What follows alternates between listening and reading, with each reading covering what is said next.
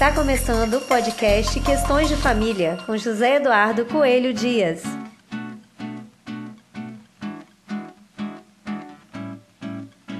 Olá, tudo bem com vocês? Eu espero que sim. Eu sou José Eduardo Coelho Dias e este é o nosso podcast Questões de Família, que você pode seguir, favoritar, compartilhar nas suas redes sociais, enfim, divulgar à vontade. Em junho de 2017, eu proferi uma palestra no Tribunal de Justiça do Estado do Espírito Santo e, revendo essa palestra, cheguei à conclusão de que o seu conteúdo ainda está bastante atual e, por isso, resolvi compartilhar com vocês aqui no nosso canal. Eu espero que vocês gostem. Tudo de bom, gente? Bom dia, gente. É um prazer estar aqui com vocês. Mais do que isso, uma honra. É, somente ao lado de uma pessoa que eu reputo das mais importantes do direito de família aqui no Estado do Espírito Santo, se não a mais importante, porque foi uma advogada que resolveu fazer aquilo que principalmente num determinado momento que ninguém tinha coragem para fazer, que é se dedicar e levar a sério essa profissão que todos nós estamos entrando agora, que é a prática efetiva do direito de família, e eu posso atestar porque já tive o, o, o prazer, e digo prazer é, sem qualquer ironia, porque o prazer de estar algumas vezes lá dos opostos na, na mesa, eu costumo dizer o seguinte: a melhor coisa que pode acontecer para um advogado, sobretudo no direito de família, é encontrar um bom colega do outro lado da mesa. Porque quando a gente encontra um, um, ótimo advogado do outro lado da mesa, o processo flui melhor, as coisas andam melhor, tudo vai melhor e a família, que é o, o objeto né, de proteção, é o objeto tutelado pelo direito, fica mais, muito melhor servida quando a gente tem um bom advogado, um ótimo advogado do outro lado. É, eu agradeço as palavras. E fica até muito difícil a gente falar alguma coisa, depois de ter ouvido a Flávia, e, e sobretudo depois de ter ouvido uma palestra emocionante que toca, tocou profundamente, acredito que em mim e em todos, como foi a palestra da desembargadora eh, Janete, e eu queria até agradecer, eu vou só, eu, eu teria muito para agradecer da palestra que foi proferida, eu vou dizer um muito obrigado, porque eu acho que resume tudo. Mas é, é, coube a mim falar com vocês sobre a competência, quais são as competências do advogado de família, hoje, nessa nova estrutura de direito de família que a gente tem observado. A gente precisa fazer um apanhado rápido para entender como era o, o, direito de família, como era a advocacia de família ao longo do tempo. Principalmente, é, a gente pode dizer praticamente que não existia uma distinção. O direito de família vinha sendo considerado como um sub-ramo do direito civil, mas um sub-ramo de pouca importância dentro do, do direito civil. É, e a formação do advogado é, via de regra, uma formação é, belicosa, como disse a doutora Flávia. É, o advogado sai, entra na faculdade e sai dela com aquela expectativa de ganhar as causas. Advogado bom é advogado ruim. É, sim, aquele advogado que maltrata o outro lado, é aquele advogado que dá trabalho. Será que hoje, será que hoje esse modelo se sustenta? Eu particularmente entendo que não. E é por isso que eu vou dizer para os senhores aqui o que, que eu entendo que são as competências, o que, que um advogado de família deve ter para que efetivamente possa fazer a diferença. A primeira coisa que eu seleciono é escuta qualificada. O advogado de família tem que saber ouvir. O advogado de família vai receber alguém em seu escritório, e o doutor Tiago vai falar um pouco melhor sobre isso depois alguém que não está na plenitude do seu estado psicológico. Isso é muito importante. Essa escuta qualificada, o advogado precisa ter para entender que não é meia laranja que a parte quer, que ela pode estar querendo só a casca ou só o sumo. Sem saber ouvir, o advogado de família não é um advogado de família. Ele vai ser simplesmente alguém, porque vejam, senhores, talvez nenhum ramo do direito tenha mais petições, modelos de petições no Google do que o direito de família. Então não é simplesmente alguém chegar no seu escritório, ah, eu quero me separar, desculpa a expressão, eu quero me separar daquela vaca, ou eu quero me separar daquele à toa, porque, via de regra, é assim que se chega no, no escritório. Não é simplesmente ouvir isso, ah, então tá, vou pegar um modelinho de divórcio no Google, vou preencher os espaços aqui, né?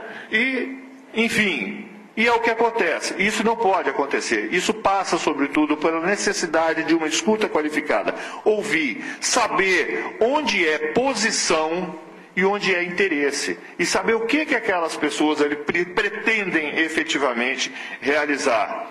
É, eu estou vendo aqui o doutor Vitor, essa semana nós tivemos uma audiência, onde parece que isso ficou bastante claro, né, doutor Vitor?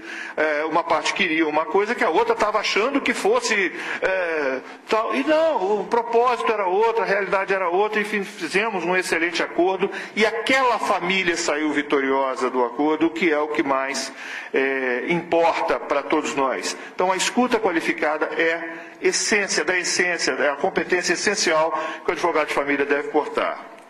É, o segundo ponto que eu destaco é o seguinte: entender que o casal acaba, mas a família não. Extremamente relevante. Quando você está lidando com o divórcio, você não pode considerar que estamos lidando só com duas pessoas.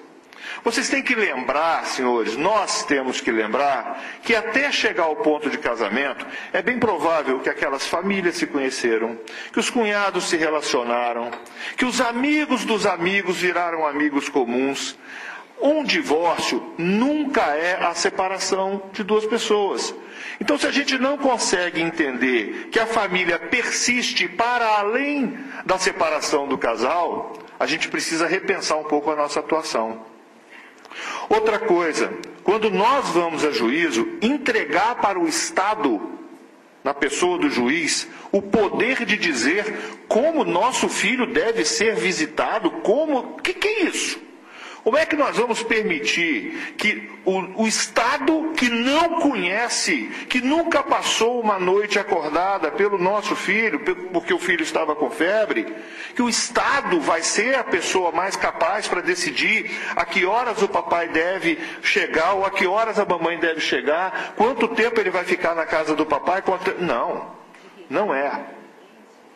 O Estado não é a pessoa mais qualificada para dizer sobre isso nós, advogados, a própria família é. E por isso a importância dos métodos de solução é, de conflito. Conflito, como já foi é, é, bastante bem colocado aqui, é da essência do ser humano. É da essência do ser humano. O que importa é saber o que, que nós vamos fazer a partir dali. Entender que o casal separa, mas a família não. A família persiste para além do casal, é importante. Dentro ainda desse segundo ponto, nós temos que ter a capacidade de separar vitória de sucesso, triunfo de sucesso. Triunfo e sucesso são coisas completamente diferentes. Triunfo é nós termos essa belíssima sentença que já foi descrita aqui, que vai servir, quando nada, no máximo por vez, para se pendurar na parede. Isso é o triunfo. O sucesso. O sucesso é a pacificação. O sucesso é saber que aquela família, apesar de casal não estar mais no mesmo teto, que eles conseguem se unir para dar conta dos filhos, para dar assistência àquela sogra que tantos fez por ele, quantas vezes a sogra, a minha pelo menos, me mima ao extremo. Então, é, quantas vezes. Eu sou, eu sou é, eu sou, não é? Enfim, é, aí quando você está divorciado, aquela sogra eventualmente está no hospital, o que, que é? Então, não houve nada? Aquela jantinha que ela separou para você, aquele prato especial não significou nada? Que é isso? O casal não é ob... ninguém, ninguém, senhores, é obrigado a ficar junto. E a emenda de 2010 deixou isso muito claro, quando parou aquela infelicidade, aquele infortúnio de um ter que ir a juízo para dizer que é o outro o causador da, da, daquela desunião, de mostrar, de provar, de infirmar, de mostrar para os filhos que aquele pai não prestava ou que aquela mãe não prestava. Graças a Deus tivemos essa, essa necessidade de se mostrar culpa, foi extirpada do nosso ordenamento jurídico. E a reboque da, da, da, não necessidade de se apontar o dedo para alguém, a, a possibilidade de pacificação de conflito por métodos como a, a, a mediação ou a conciliação, acaba ficando. É, é, mais, eles acabam ficando mais importantes. Então, enfim, é, e como até já foi dito aqui, uma sentença não resolve a felicidade. A, a sentença, ela resolve, pode determinar o, o comportamento das partes numa determinada situação. Mas ela jamais vai resolver efetivamente aquele conflito. Conflito de família é a própria família que resolve.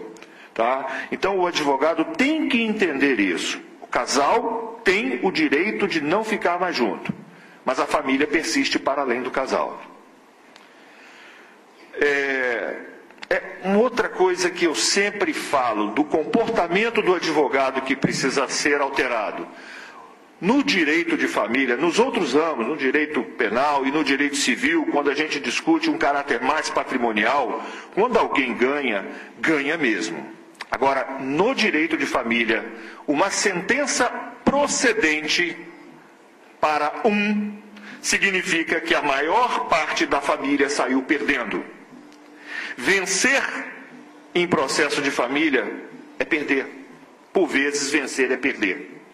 A sentença procedente, ela pode servir para a vaidade do advogado, para a satisfação de alguma questão mal resolvida do cliente, mas não é a busca que se precisa ter dentro da advocacia familiarista. E vejam bem, senhores, eu não estou aqui em momento algum dizendo que o advogado deva arrefecer ou, ou, ou, ou relaxar na defesa dos interesses do seu cliente. Não, porque eu não seria advogado se eu viesse aqui à frente dos senhores e dizer, não, vamos relaxar na defesa dos interesses dos nossos clientes. Não, jamais poderia falar isso. Agora, vamos entender qual é no campo do direito de família, o verdadeiro interesse do cliente, que sem a escuta qualificada que eu falei antes, talvez nós não saibamos sequer identificar.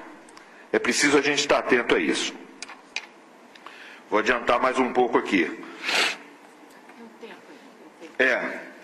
São só cinco. São só cinco. Cinco, vamos, vamos correr. Não, tem dez minutos. Outra coisa, é o ponto três não ter medo de estudar outras áreas do conhecimento. Família é algo grande demais para caber só nos livros de direito. A família não cabe no Código Civil. A família não cabe nos livros de direito. A família vai estar nos livros de sociologia, nos livros de psicologia, é, vai estar em. O advogado de família ele tem que estudar até genética.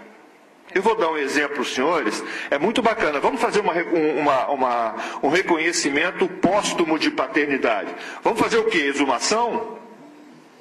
Se eu não tenho a menor noção de genética, vai ser a primeira coisa que eu vou fazer. Mas aí eu vou pegar um livrinho lá de, bio, de, biologia, de genética, e vou chegar à conclusão de que eu posso cruzar as informações com um familiar que está vivo, onde não tenha nenhuma é, é, situação, e fazer um, uma, um, reconhecimento biológico de paternidade, mas eu vou precisar de saber. E eu não estou falando aqui, ninguém tem que ser especialista em, em genética. Estou falando no conhecimento básico que o advogado de família deve ter. Eu, quando eu vou falar de uma partilha, eu tenho que ter noção mínima é, é, de, de, até de engenharia ou de, de, de alguma coisa nesse sentido, de contabilidade, porque eu vou envolver patrimônio. Família não cabe nos livros de direito. Então, o advogado de família que tem medo ou acha que estudando o Código Civil vai estar é, é, apto à, advocacia familiarista, com todo respeito, mas está cometendo um equívoco lamentável. Família não cabe ela é maior. Quarto ponto, que hoje em dia a gente precisa estar sempre muito atento.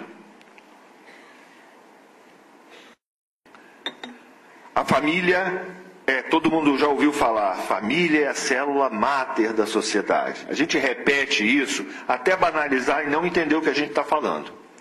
A família é sim a célula matriz de uma sociedade. Agora, senhores, a família é célula matriz de uma sociedade mutante. A família é a célula-mãe de uma sociedade que ontem era de um jeito, ontem aceitava determinadas coisas e hoje não aceita mais. E mais, da mesma forma, e aí a gente vai chegar lá nas lições do comportamentalismo de Skinner, é, essa família vai mudar a sociedade, mas a sociedade vai mudar a família também. Esse organismo mutante que faz com que a gente um dia discuta, não, mas de forma alguma nós poderemos falar em casamento entre duas pessoas do mesmo sexo. Não. Isso, o máximo é uma sociedade de fato o máximo é reconhecer que aqueles dois colaboraram para a formação do patrimônio. Afinal de contas, está escrito na Constituição, no artigo 226, que a família é entre um homem e uma mulher. E aí a gente acorda no outro dia e vê a nossa Suprema Corte dizendo o seguinte: não. É família, sim, que tá. E hoje ninguém tem dúvida disso. Se aceita por questões morais, por padrões religiosos, se gosta ou não gosta, isso é uma outra história. O que eu estou falando é da realidade como ela está posta. Ninguém é obrigado a gostar de nada, mas a realidade que está posta é essa. É uma sociedade mutante, que o que ontem não, não, não significava nada, hoje é valoroso. Hoje a gente fala, por exemplo, do afeto como valor jurídico, sobretudo no nosso ramo. E se a gente for olhar para o nosso direito positivo, nós vamos ver que essa expressão afetividade afeto, ela começa a aparecer no nosso ordenamento, se não me engano, na Lei Maria da Penha, que é recentíssima. Né? Então, enfim. É. Não, ele é antes da Maria já tinha. É, enfim. Tânia, Tânia Pereira, ela já traz o afeto como valor jurídico. No, no, na, na lei. No direito positivo? Para trabalhar dentro da nossa legislação, ela já busca o afeto, pelo menos a partir do início dos anos 90. Ou seja, de qualquer forma, anos 90. Eu passei a minha faculdade sem saber que o afeto poderia ter valor jurídico. E hoje a gente não tem a menor dúvida com relação a isso. Então nós temos que entender isso como esse organismo é mutante e como o nosso próprio processo legislativo é lento demais, a lei não dá conta de acompanhar o direito de família, por mais boa vontade que se tenha. O direito de família, aquele advogado que vai fazer direito de família olhando exclusivamente nos códigos, ele vai estar um pouco perdido. Por quê? Porque hoje nós temos um regramento, sobretudo nessa área, muito mais voltado para, nem para o que está expresso na Constituição, mas do que dela se extrai. Ou como a doutora Mariane Rios teve oportunidade, numa palestra brilhantíssima de, de, na nossa Comissão de Direito de Família da OAB, a energia que emana da Constituição Federal, que vai afetar sobremaneira o direito de família e a atuação. Não se atua e a gente tem vários exemplos para dar sobre isso, não só como, como eu falei aqui, é, do, do, casamento, é, do que a Maria Berenice chamava de pares homoafetivos, mas enfim, é, várias. E nós podemos dizer até que há grandes inovações do direito contemporâneo são do direito de família, partem do direito de família e mais, por advogados que não tiveram medo de estudar um pouco mais do que o código, que tiveram coragem para estudar filosofia do direito, para estudar direito constitucional, para buscar entender o verdadeiro dimensionamento, a verdadeira dimensão do que é uma família. Tá? É, enfim, mas temos mais. Vamos tentar fechar aqui. Tecnologia. Entender e usar a tecnologia. Eu estou fazendo meu, a minha fala aqui, num, num aparelho celular. É, por quê? Porque tem equipamento para isso.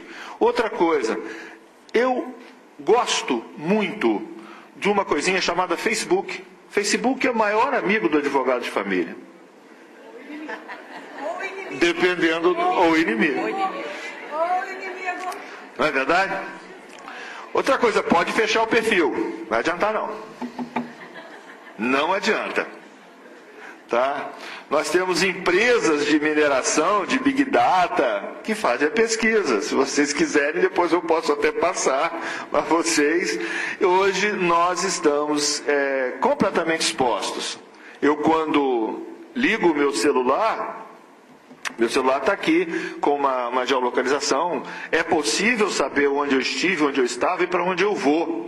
Até porque os senhores estão cansados de ver. Quando pensam alguma coisa e querem. É, a velha história de comprar passagem aérea, né? Você clica lá. Não vou falar nem da passagem aérea porque já é covardia. Eu vou falar da geladeira. Você tenta comprar uma geladeira. E aí você vai fazer uma busca da internet.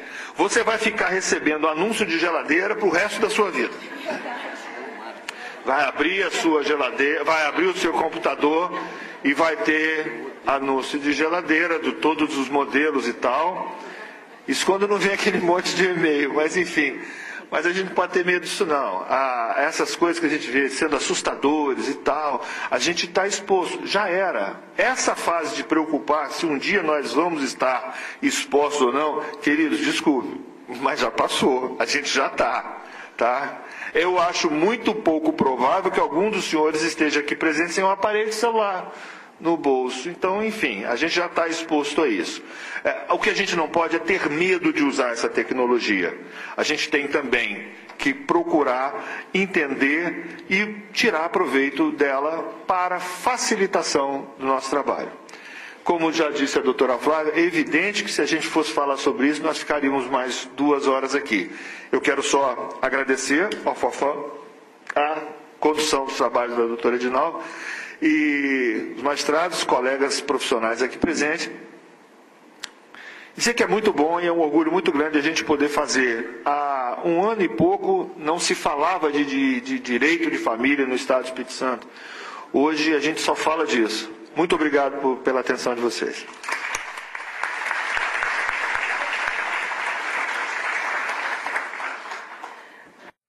Você acabou de ouvir o podcast Questões de Família. Até o próximo!